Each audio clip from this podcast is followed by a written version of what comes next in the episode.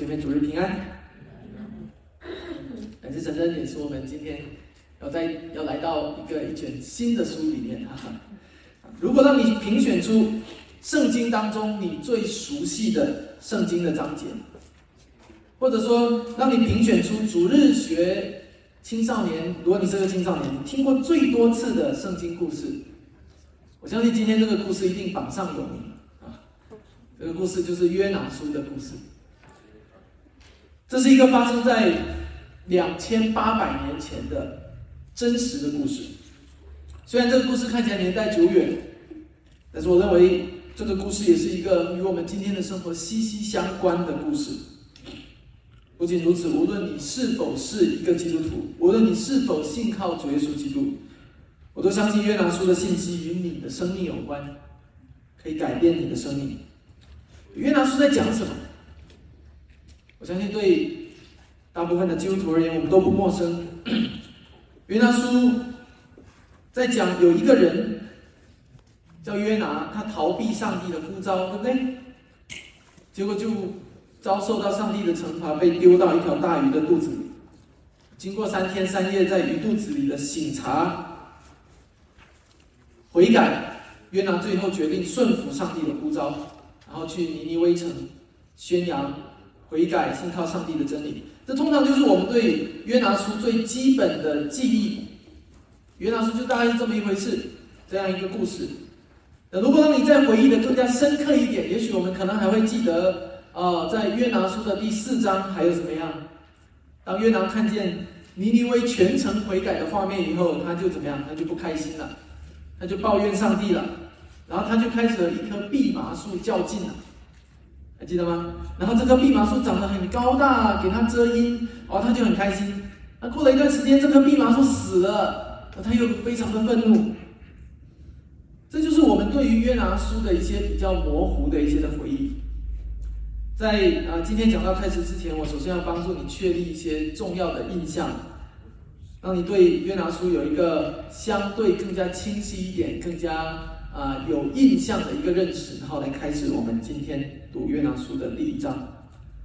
所以我我有五件的事情，希望帮助你来更清楚知道约拿书的一些背景。首先，第一个，我希望你记住的是，这卷书的主角不是那一条大鱼可以把人吞进肚子里，这卷书的主角甚至也不是约拿。我希望你可以看清楚整个故事的主角。是上帝，是上帝在这一切的事情当中在做工，这是第一点，我希望你记住。第二个，我希望你能够明白，这是一个真实的故事，而不是一个比喻，一个神话传说。今天很多人会想，这个世界上会有一条鱼大到能够把人吞到肚子里吗？啊，然后科学家就到处去研究，这到底是什么鱼？哈哈，所以你会看见一些这样的文章啊，或者说。呃，一些的文章说啊，这不可能；一些文章说这可能。但是我我希望你能够明白，这是一个真实的故事。事实上，你如果看见那种啊，这个蓝鲸啊，或者那种的图片，然后它和一艘船的对比，你就知道，对那种动物来说，人不过就是啊，一个塞牙缝的一一一道丝，就是这样子啊。这不是一个神话传说，这个或者是一个比喻。更关键的一两个证据，第一个是。这不是圣经里面唯一一次提到约拿，在列王记下的十四章那里专门有提到，约拿是在耶罗关二世在位的期间，他做先知，表示确实有约拿这个人在历史上，而且他是做耶罗关二世那个年代的北国的先知，北国以色列的先知。那另外一个很重要的证据，帮助我们去明白说约拿书的的故事是真实的，就是主耶稣。亲自的教导的时候，他说：“人约拿子如何在鱼的肚子里三天三夜，人子也要如何在地里三天三夜。”就约主耶稣用约拿的故事来指向他自己的受死与复活。就如果约拿书的约拿的故事是假的，那么其实主耶稣的教导就不成立。所以这两个的一前一后，一个在列王记，一个在啊福音书里的。证据来帮助我们认识到约拿书的故事是真实的。第三个，我希望你能够了解到的是啊，约拿书在整个先知书里面是独一的、独一无二，是很独特的。独特在哪里呢？独特在除了约拿讲的那句话，在尼尼微城讲你们要悔改信上帝那句话，那句话在希伯来语里面只有五个单词。这整卷书里面除了那五个单词，没有任何先知性的预言，但是它算作先知书当中的一卷，这是非常独特的啊。只有那一句话是先知性的预言。第四个，你要知道，已经知道约拿书是先知书里面的一本啊。我相信门徒班的弟兄姐妹现在很明白。如果问你，圣经里有几卷小先知书？有几卷？十十十二卷啊，有十二卷小先知书，有五卷大先知书。然后约拿书是这个整个圣经里众多先知书的一本，但是。你不要以为是小先知，好像这个人就是比较啊能力比较弱，然后比较这个啊次一点，比较不厉害，比较不出名，或者比较年轻，不是的啊。其实小先知书这个称号，这个这个这个这个界定的这个术语，是因为这十二卷的先知书比较短，所以界定它小先知书。然后另外的啊应该是四卷啊，有但是我们有时候会说五卷，把哀歌算进去当做单独的话，是五卷的大先知书。啊，所以约拿书是小先知书中的一本一卷啊。那约拿在最后一个第五个，就是约拿在所有先知当中是非常独特的，因为他是唯一一个被派去专门跟外邦人传福音的先知，被派去向外邦人传讲上帝的救恩的先知。其他的先知都只是谈论外邦人。在本地就谈啊，以东要灭亡了，啊，埃及要遭殃了，推罗、亚述、巴比伦怎么怎么样？但是约拿是被差派到他们当中去的，你去向他们传福音。所以约拿书当中给我们带来一个很重要的一个主题，就是上帝的救恩居然也可以临到外邦。当然，这今天在我们看来，上帝的救恩可以临到外邦是一个。是整个圣经给我们的教导，对不对？特别是新约圣经，保罗做外邦人的使徒，我们每个人其实从整个的这个旧约的描述来看，我们都是外邦人。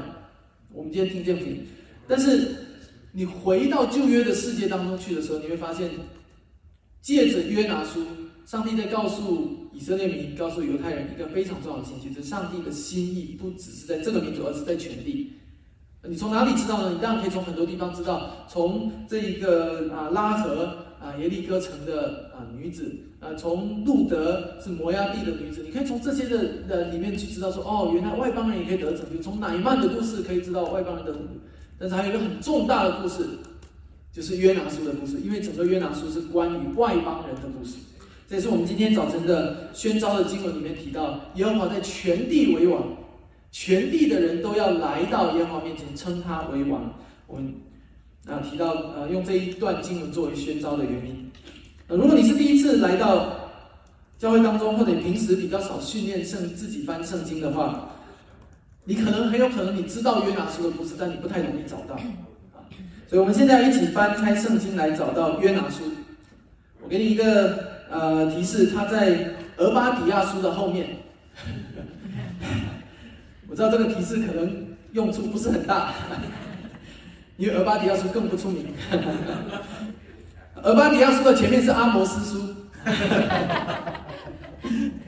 呃，或者说约拿书的后面一卷叫弥迦书，啊，所有的这一些都不是很好找，所以你还是试着找。如果你实在找不到，你就翻前面的目录，好吗？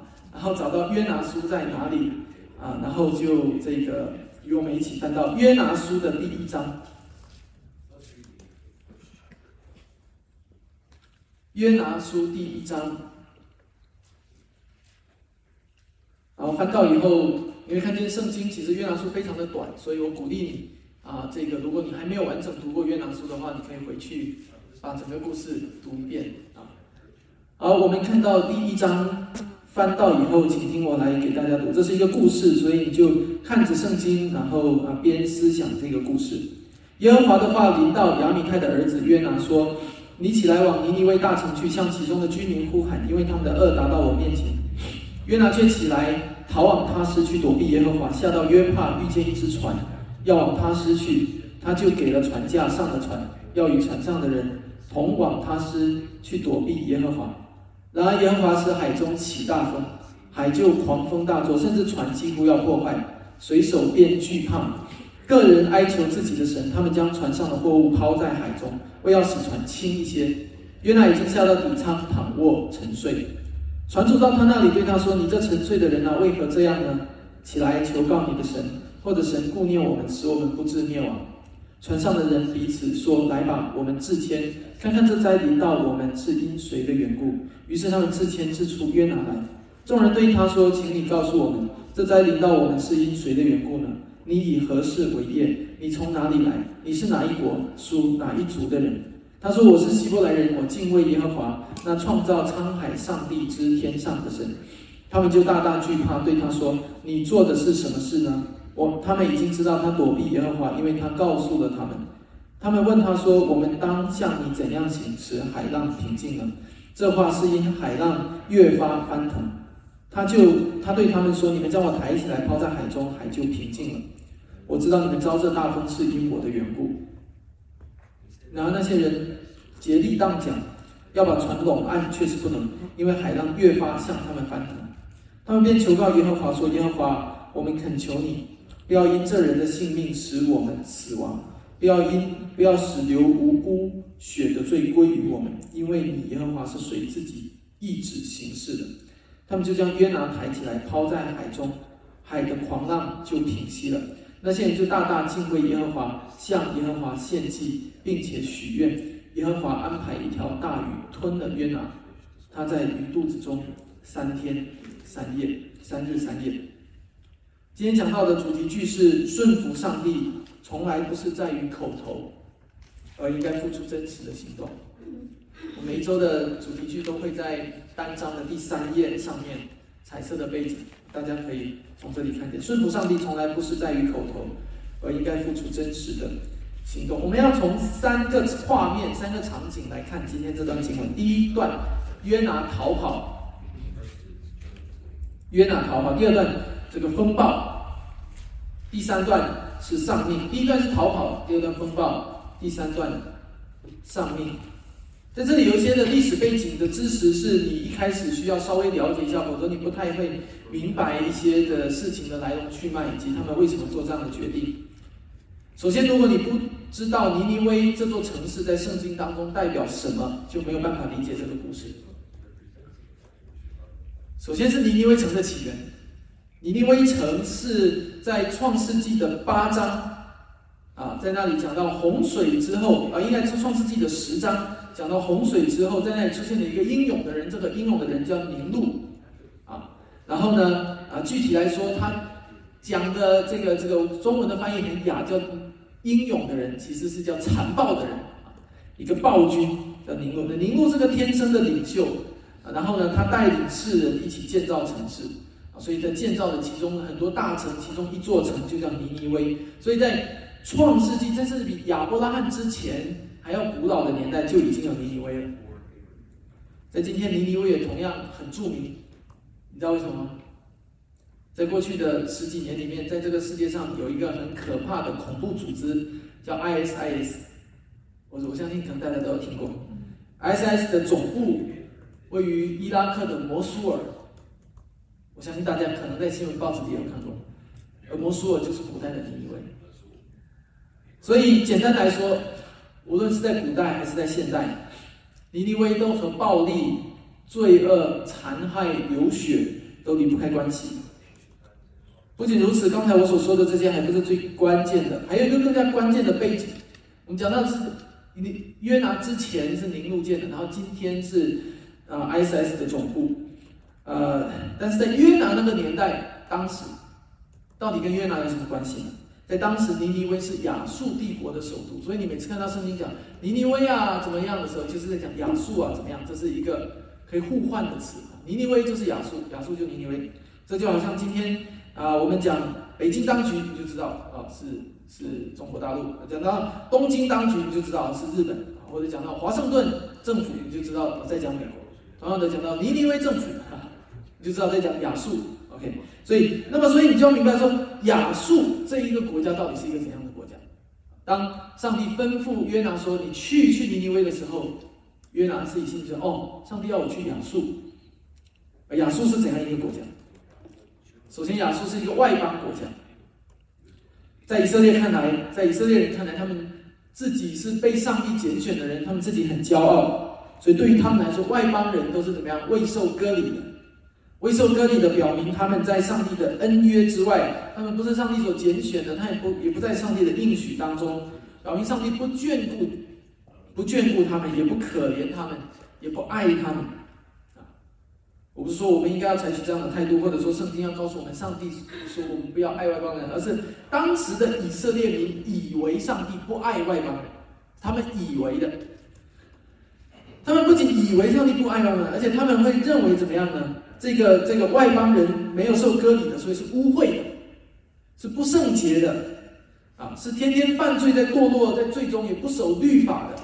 为什么？因为以色列民自己有律法，所以他们觉得我们守的律法，我们就好像很神圣，啊，做得很好，很圣洁。所以外邦人是污秽的，然后是不被爱的，也不蒙恩的一群的人。是所以当时的以色列民非常的有这种自己的骄傲。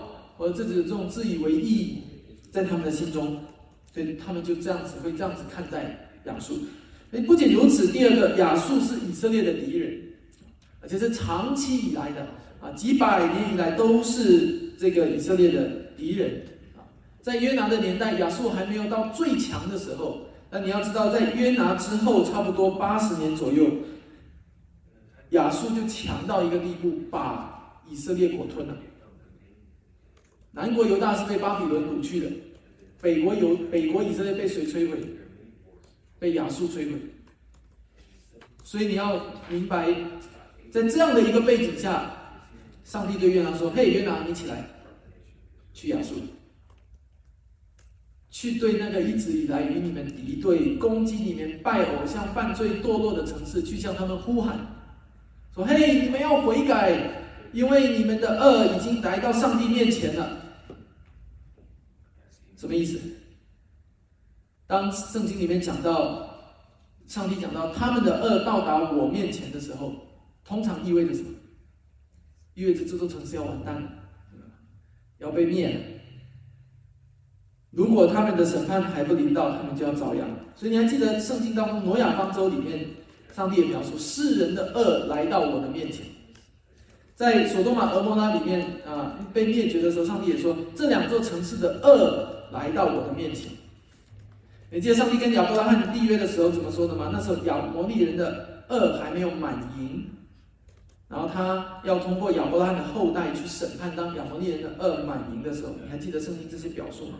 所以当圣经里面讲，上帝讲到说他们的恶来到我面前的时候，表明上帝要采取行动，立刻就要审判，要降灾祸，因为上帝是公义、是圣洁的。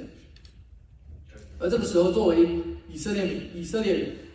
约拿听见上帝说尼尼微城的恶到我面前的时候，你觉得他心里会怎么想？活该，对不对？这个城市、这个国家恶贯满盈，上帝是公义的，绝对不能容忍罪恶，一定要把他们消灭掉。这时候，作为以色列人，约拿听见说尼尼微的这个罪恶来到上帝面前，我想他这个是一个很正常的一般人的反应。可是非常出乎约拿意料，也出乎整个以色列民意料。就上帝在这里并没有这么做。他说：“他们的罪恶已经到我面前了。”下一句不是我要把他灭了，而是所以你起来，去，去到这个尼尼微去呼喊他们，把他们喊醒，让他们悔改。罪恶达到面前，不是应该要灭绝吗？弟兄姐妹，从这里面我们可以看见上帝。是如何带着极大的恩典、怜悯、连续慈爱，在等待尼尼微城的悔改。其实就跟挪亚的年代等待地上有人悔改是一样的。是罪恶达到上帝面前，上帝要降下灾祸来审判。但是上帝还在等待世人的悔改。有人说旧约的上帝是残暴的上帝，新的上帝是慈爱的上帝。其实这是一个非常错误的观念。所以你会在一些的文章、在网络上看见这样的说法：旧约和新约的上帝是同一位上帝。这位上帝充满了慈爱，充满了公义，充满了对罪人的怜悯，也充满了对罪恶的愤怒。亚述帝国是以色列的敌人，是上帝子民的敌人。亚述帝国充满了罪恶，甚至到一个地步，他们罪恶到上帝面前，但是上帝仍然爱他们。亲爱的弟兄姐妹，上帝爱你，但同时也爱你的仇敌。我们今天都很喜欢听见上帝如何爱我们，如何施恩给我们。我们都很喜欢以自己是蒙上帝所拣选的儿女这样的身份而感到很满足、很自豪。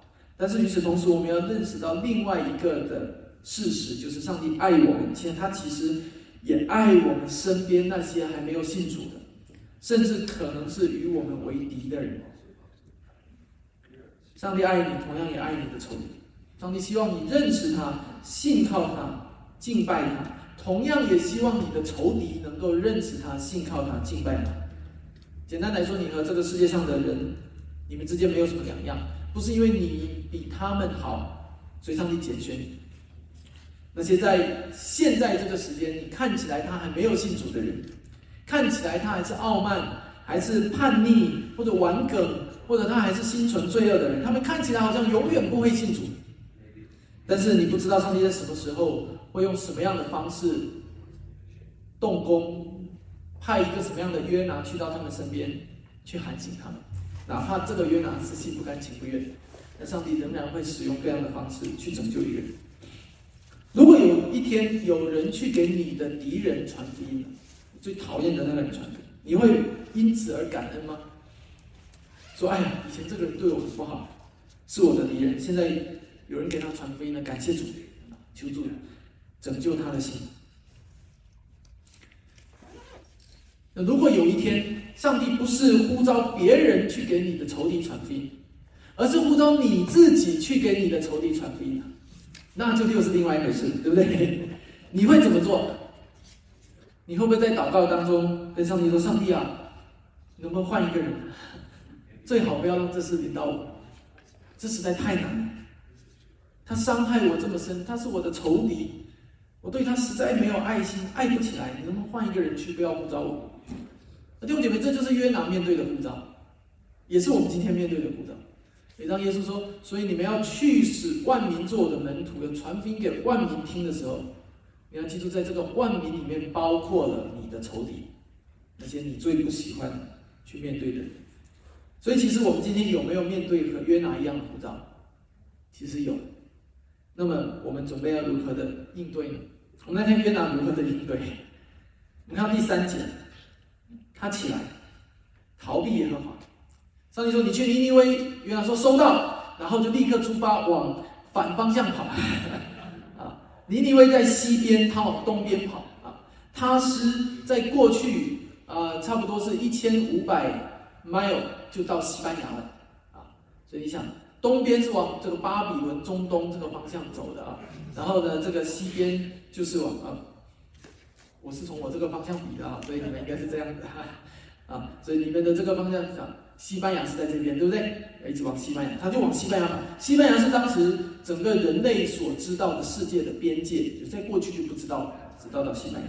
所以弟兄姐妹，如果是你，你会怎么样面对这样的呼召？我们在之前的讲道中，曾经和大家澄清过关于一些呼召的概念。很多时候，我们要小心的一个试探，或者一个陷阱、一个泥潭，是我们把自己喜欢做的事情，或自己自己想要做的事情和呼召混在一起。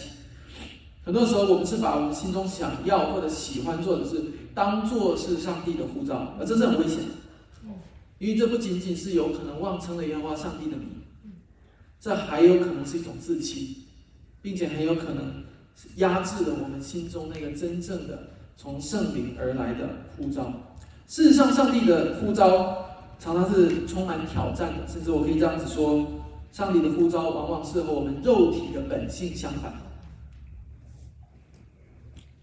你喜欢懒惰，上帝的呼召往往是要叫你殷勤；你喜欢那些和为自己的利益考量。要知道，如果你是这样的人，上帝的呼召往往是要呼召你牺牲自己的利益，啊，这个学习舍己。你喜欢在人群当中出名，那么上帝的呼召往往是要叫你学习谦卑。同样的，按照我们的本性，我们会喜欢远离那一些敌对我们的人，会倾向于不祝福他们，甚至在内心里抱着幸灾乐祸的态度，当他们遭殃的时候。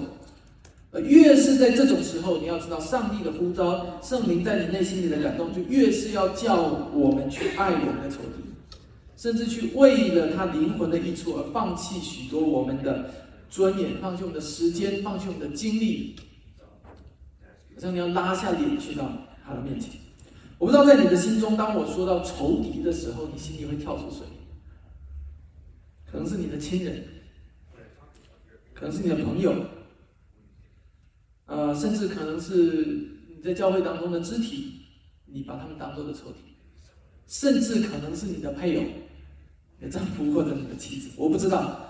但是不管是谁，亲爱的弟兄姐妹，你要知道，不管你爱不爱他，上帝都爱他。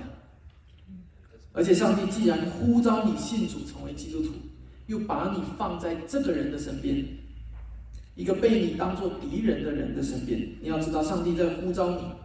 学习向那个人的灵魂生发爱心，去爱他，去向他传福音。我们回到经文当中看约拿的行动，约拿逃跑了。在这里，有的人甚至可能会说，约拿逃跑是因为他不顺服上帝。是的，这是一个很正确的一个判断。他逃跑是因为他不顺服上帝。但是我们要进一步思考的一个问题，我想跟大家讨论，就是约拿不顺服上帝，是不是因为他不认识上帝？不是。对，他是一个先知。约拿不顺服上帝，不是因为他不认识上帝，不知道上帝是谁，所以不小心不把上帝当一回事。不是的，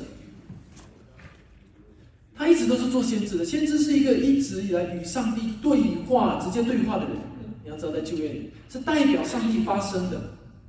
而且约拿不是一个假先知啊，是一个真先知。你要从列王记、从福音书就看见，约拿不是一个假先知，他认识上帝是谁。他了解，他熟悉上帝，哎，知道和上帝对话是怎么一回事。但是我告诉你，问题就是出在这里。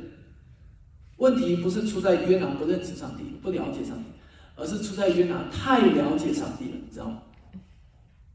讲这你可能会好奇，如果约拿太了解上帝、太懂上帝了，他又为什么不愿意顺服他呢？在这当中，你做的另外一个我们只要需要仔细思考的事情。就是有的时候，一个人了解上帝，知道上帝，甚至我们说一个人认识上帝，但这种认识没有办法转化成行动上的顺服和敬畏的时候，他就永远停在表面。为什么要约拿要逃跑？因为他不想去尼尼微传讲上帝的救恩。但是你想过没有？如果约拿今天只是一个小年轻，对上帝半信半疑。他或许觉得没什么，对不对？这个护照没什么，我去传，他们又不一定信，他又不一定悔改。但是问题出在约拿非常相信上帝，他知道他这一次去，他去传讲的时候，尼尼微城的人会悔改，而且他知道尼尼微城的人一旦悔改，上帝就会后悔不降灾给他们。看见他自己的私心吗？他的私心和。上帝的心意其实是违背的，他这是一整套的算盘在他的心里。他知道，当上帝呼召他的时候，尼尼微城的人有救了，你知道吗？有救，因为他相信上帝话语的大能，他知道上帝是仁慈的，所以你你读到第三章，你会就会知道了啊。他一呼喊，尼尼微城的人就悔改，一悔改，上帝就改变心意，不降灾给尼尼微，因为他就气到冒烟，我就知道，我早就知道了。我还没跑之前，我就知道会这样，所以我才跑的。他早就知道了，是因为他知就，但就是因为他知道的太多了，因为他所知道这一些与上帝有关的属灵的知识，他知道人的内心，他知道上帝的心与他的世俗的心相违背，所以他才要逃跑。你看见吗？在这里，我想用约拿的行动带给我们一个很重要的属灵的提醒，就是不要让你的信仰。和你每一天具体在做的事情脱节，变成信一套做一套。请注意，我在这里说的不是对那些信仰一知半解的啊，或者平时也不是很热心追求上帝的。我在这里说的是那些平时你的感觉你已经很热心要服侍上帝，平时就追求学习更多的圣经，认识上帝的那一些人。很多时候，即使我们拥有了属灵的知识、正确的知识，我们对上帝要做的事情有了正确的信心，我们仍然要面对这种征战，就是这种圣灵和肉体的情欲的征战。而在这一场征战当中，约拿失败，他逃跑，恰恰是因为他早就知道，如果他去尼尼微的城门就有救。约拿忘记了可以听见上帝的话语。他自己做一个先知，可以听见上帝的话语，这是何等荣耀尊贵的身份！他轻看他自己先知的身份，所以他尝试逃跑，就如同大卫在诗篇一百三十九篇里面那一段很经典的诗篇，我们都会都都有一些的诗歌，常常都都会唱到的啊！我往哪里去躲避你的灵？我往哪里逃躲避你的面？我若升到天上，你在那里；我若在阴间下榻，你也在那里。我若展开清晨的翅膀，飞到海极居住，就是在那里，你的手臂引导我。这本来是一段很美的经文，但是在约拿的心里成为他的负担。亲爱的弟兄姐妹，你是否曾经尝试过逃离上帝？你是否曾经尝试？如果你尝试过，你就会知道那是一个愚蠢的想法，因为你无论往哪里逃，圣灵是在你的心里动过，圣灵是内住在你的心里。事实上，我们要因为我们无法逃离上帝而感恩，而不是因为我们无法逃离上帝而感到郁闷、沮丧。我们无法逃离上帝，反而是上帝的恩典。要明白，表明上帝的无所不在、无所不知和无所不能，可以确保我们总是在他的保护和带领当中。我们会在什么时候想要逃离上帝？或者说，我们会在什么时候想要违背上帝的呼召，违背圣灵的感动？往往是在我们自己的内心的那个情欲、那个欲望和上帝的带领不一致的时候。简单来说，就是我们的属灵征战发生在我们心里的时候。因此，很多时候我们想要逃离上帝的动机很简单，就是因为为了我们自己，为了我们自己在某一方面的欲望、某一方面的罪。在明知道无法抵抗上帝，无法胜过圣灵在我们的心中感动的时候，我们就会选择逃避上帝。你正在某件事情上逃避上帝吗？正在逃避圣灵在你内心中的感动吗？我不知道你生命当中有哪一些隐藏的光景，很多时候很多东西是隐藏的，我不知道。但是如果刚才我问的这个问题在你的心中，的答案是 yes 的话，我鼓励你回到上帝面前来，来顺服他，来尊上帝为你生命王。其实很多的时候，上帝是使万事互相效力，你同意吗？比如当上帝呼召你去爱你的仇敌，与他和好，向他传福音的时候，你的仇敌需要，你也需要你的仇敌，你的仇敌需要因为你而听见福音。而你需要通过学习爱你的仇敌，让你更加敬畏上帝，属灵生命更加成长。同样的，在这个故事当中，约拿需要尼尼微，尼尼微也需要约拿。约拿需要尼尼微才能成长，尼尼微需要约拿才知道悔改。我们要看到接下来第四到第十节，进入到第二个部分。还记得在前面第二节的时候，上帝吩咐约拿说：“你要起来。” Arise 起来，你要起来去尼尼微。结果约拿做出了不同的反应。很多你在英文圣经你会看到更清楚，有三个道。上帝叫他 Arise，他就三个道。下到约帕，约帕在南边，他下到约帕，然后他付了船以后，呃，付了船价以后，就怎么样？下到船里，Went down into the ship。这个这是中文变成上船了，但是英文呢，你会看到原文也是下到船里面啊，在希伯来语里面也是下到船里面。然后不仅如此，到了第四节啊，耶和华在海中刮起大风，风大到一个地步，所有人都害怕船会沉。结果约拿去哪里？他不仅下到船里，还下到底舱，哇，下到最低的地方。上帝叫他 arise，他就倒倒倒就往下走。上帝吩咐他起来。他就向下。我不知道你在你的生命当生活当中有没有过这样的经历，就是你以为你在做一件向上的事，但其实你的生活在向下狂奔。一个大学生可能上一间很好的大学，顶级的大学，美国的名校，但是有可能越是在这样的名校当中，他的人生观、他的伦理观、他的世界观开始被影响，以至于往罪恶的方向狂奔。他还不知道，他还以为不，我的人生在上升期。一个人可能为了赚钱，做一些不讨神喜悦的工作。当他开始以为自己赚了很多的钱的时候，看起来人生好像在向上升期了，但其实是在向下狂奔。今天这整个的世界其实也正处在这样的境况当中。你会看见各种的背逆上帝、抵挡上帝的意识形态，同性恋的文化。被扭曲的平等主义，被扭曲的这个性别平等主义，被扭曲的爱，所谓的爱，所有的这些思潮都充斥在今天这个世界上，让这个世界看起来好像在进步，而且大家都会把这个称作进步，向上走，但其实是在向罪恶的方向狂奔，向下狂奔。我们每一个人都是这个时代浪潮当中的一份子。今天我们要如何检视我们的人生？其实这样的情形在我们生命当中常常出现。一个人以为他在进步，但其实是在退步。弟兄姐妹，对于我们属灵的生命来说也是一样。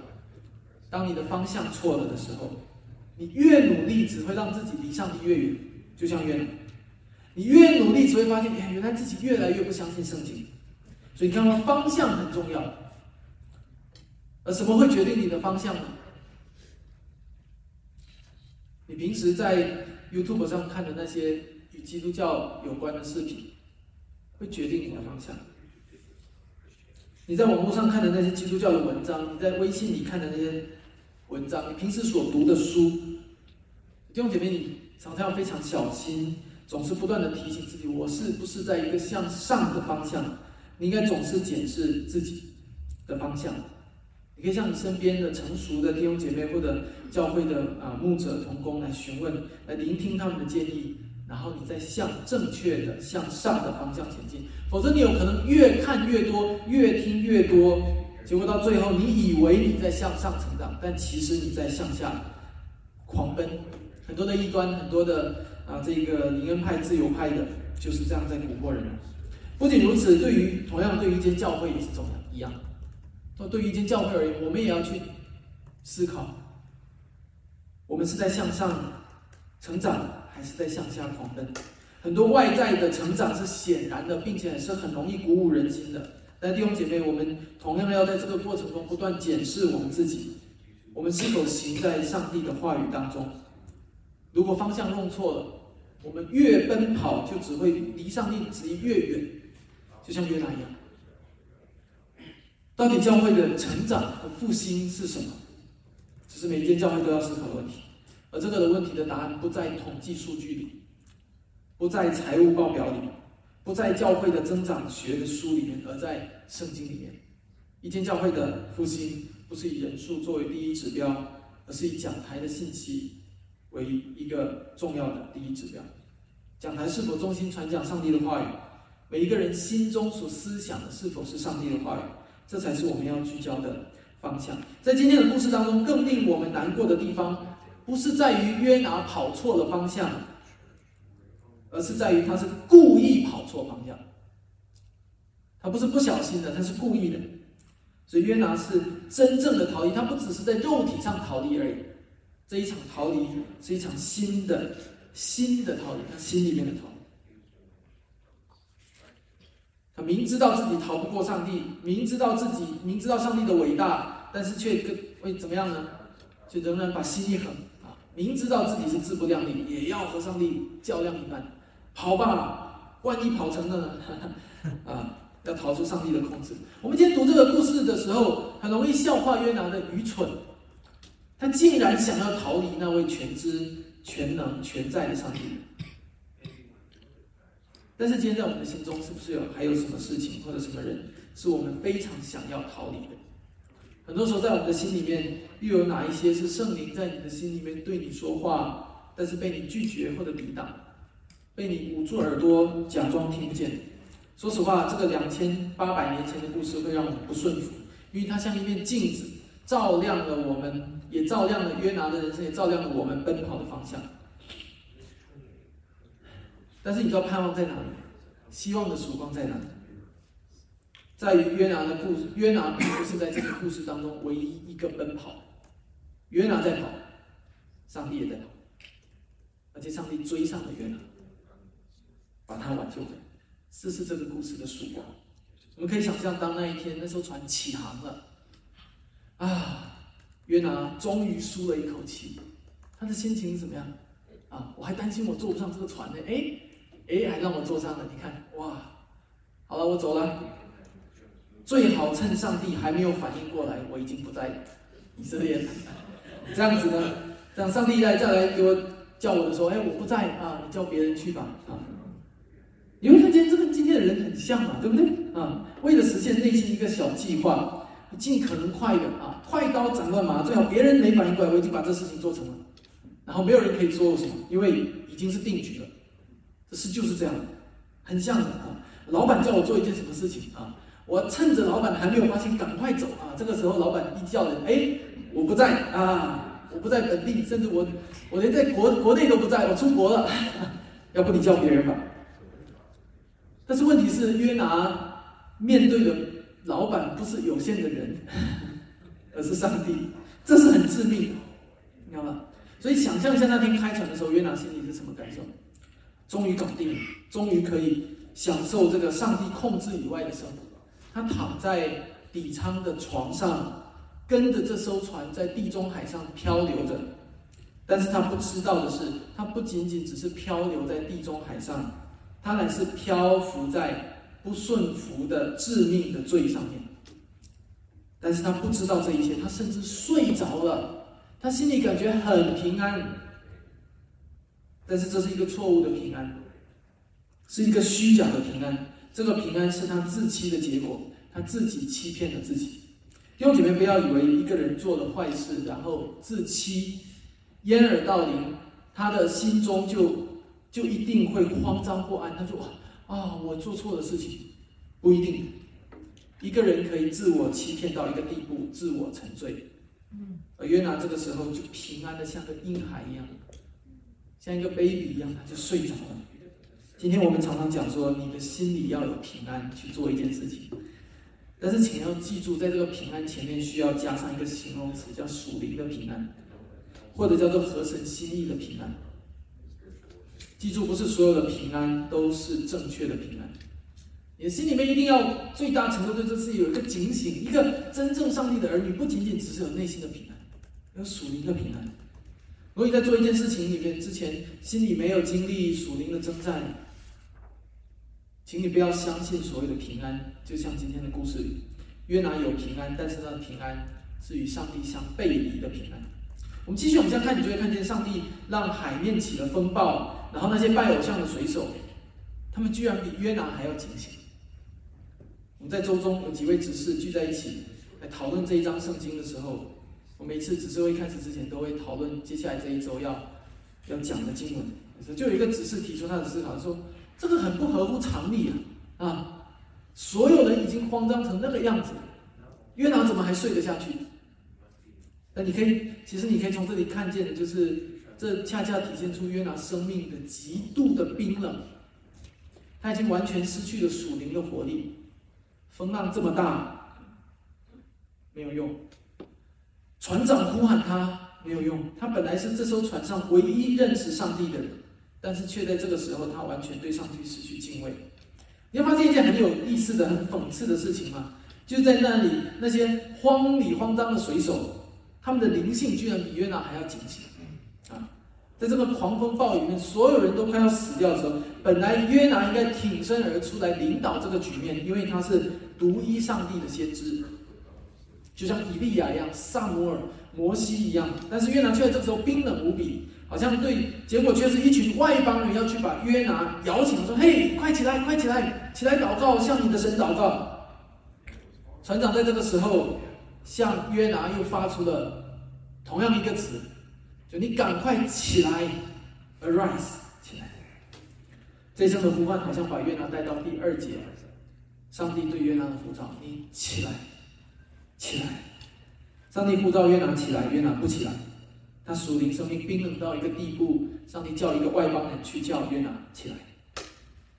如果你不是一个基督徒，不是一个相信耶稣基督并且把耶稣当做宝贵的人，我想知道，在遇到困难和急难的时候，你是否会和这些水手们一样？当生活的危机冲击你的生活，啊，当各样的绝望困难临到你的生命的时候，你会转向何处？第五节说，风暴来了，水手们就惧怕，个人哀求自己的神。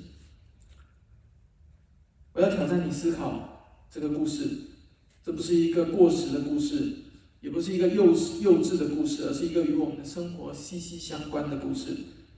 当你。惊慌失措的时候，你向谁呼求？你向什么呼求？你是向耶稣基督呼求吗？还是向其某些的事物呼求？弟兄姐妹，我要告诉你一个真相，就是你在困难中向什么呼求，你的心就依靠什么，而那个东西就是你生命中的主。当遇到困难、遇到挑战，甚至遇到生活中的狂风暴雨的时候，你向什么求救？你向你的金钱求救吗？你向各样的这一科技来求救吗？你向你自己来求救吗？现在弟兄姐妹，我们要询问我们自己的问题是：我们真的相信上帝是可靠的，是大能的拯救者，能够拯救我们在一切的急难中？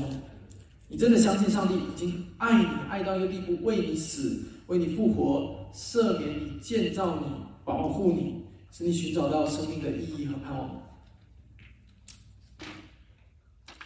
在约拿书，这场地中海的风暴发生了八百年以后，另外一场风暴发生了。你知道我要讲哪一个风暴？在约拿书以后的八百年以后，有另外一场风暴发生在加利利的海上。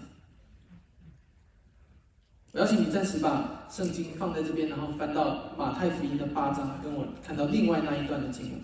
马太福音八章二十三到二十七节，耶稣上了船，门徒跟着他，海里突然起了暴风，甚至船被波浪淹盖，耶稣却睡着了。门徒来叫醒他说：“主啊，救我们！